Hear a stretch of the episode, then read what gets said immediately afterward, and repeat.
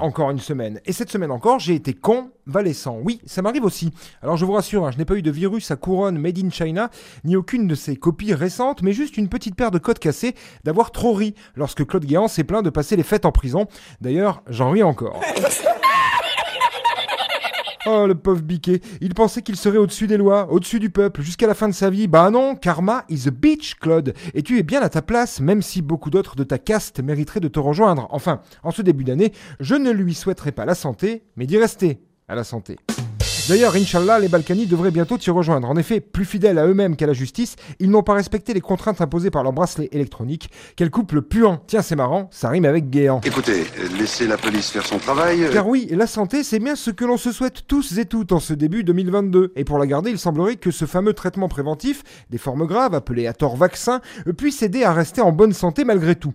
N'étant pas vacciné, car je déteste les piqûres et être contraint à faire quelque chose pour jouer le jeu d'une politique douteuse et corrompue, j'ai commencé mardi matin à me dire ça fait chier, j'en ai marre, je vais aller me faire vacciner. Il était 8h14. 8h16. Je tombe sur un titre de la presse nationale. Le vaccin a tué mon père. Je décide de ne pas me faire vacciner finalement. Ça craint ce truc. 8h22. Autre dépêche, témoignage de soignants. Les réanimations sont pleines de personnes non vaccinées. Merde, je me ravise à nouveau, je vais y aller. 8h42. Un ami me dissuade de me faire vacciner au prétexte judicieux que je suis déjà abonné à Netflix et que je n'ai pas besoin d'un abonnement Pfizer avec engagement sur les prochains 24 mois minimum. Je change d'avis, je ne me ferai pas vacciner. Tu veux, tu veux pas.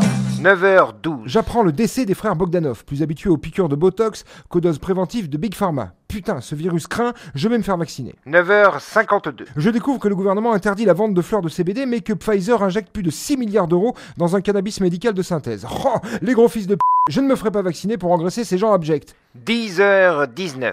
Ma mère, en pleurs, se fait beaucoup trop de soucis pour moi. Elle arrive à me convaincre. Je vais me faire vacciner. Eh ben si c'est ça votre médecine de gauche, hein? 12h50. Je viens de terminer Don't Look Up sur Netflix avec DiCaprio et Jennifer Lawrence, film très lucide sur notre monde. Cette fois-ci, c'est sûr, je ne me ferai pas vacciner. 13h25. Après le journal de France 2, j'ai décidé de me faire vacciner. 14h16. Je prends connaissance d'un article sur Alexa, l'assistant vocal de Jeff Bezos, qui a suggéré à une enfant de mettre un morceau de métal dans une prise de courant. Ça sent la révolte des machines, le Skynet de Terminator, je ne me ferai pas vacciner. Sarah Connor.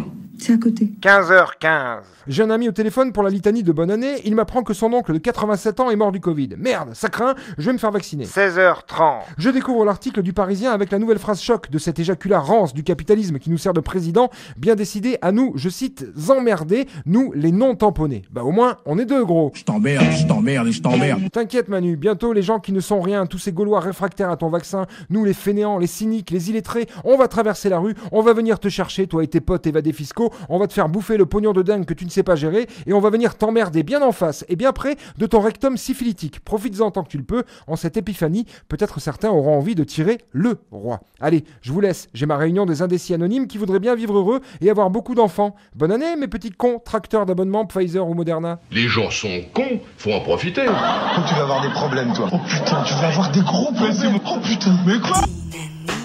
C'était la semaine de Vinceau pas fait grand-chose. Hein.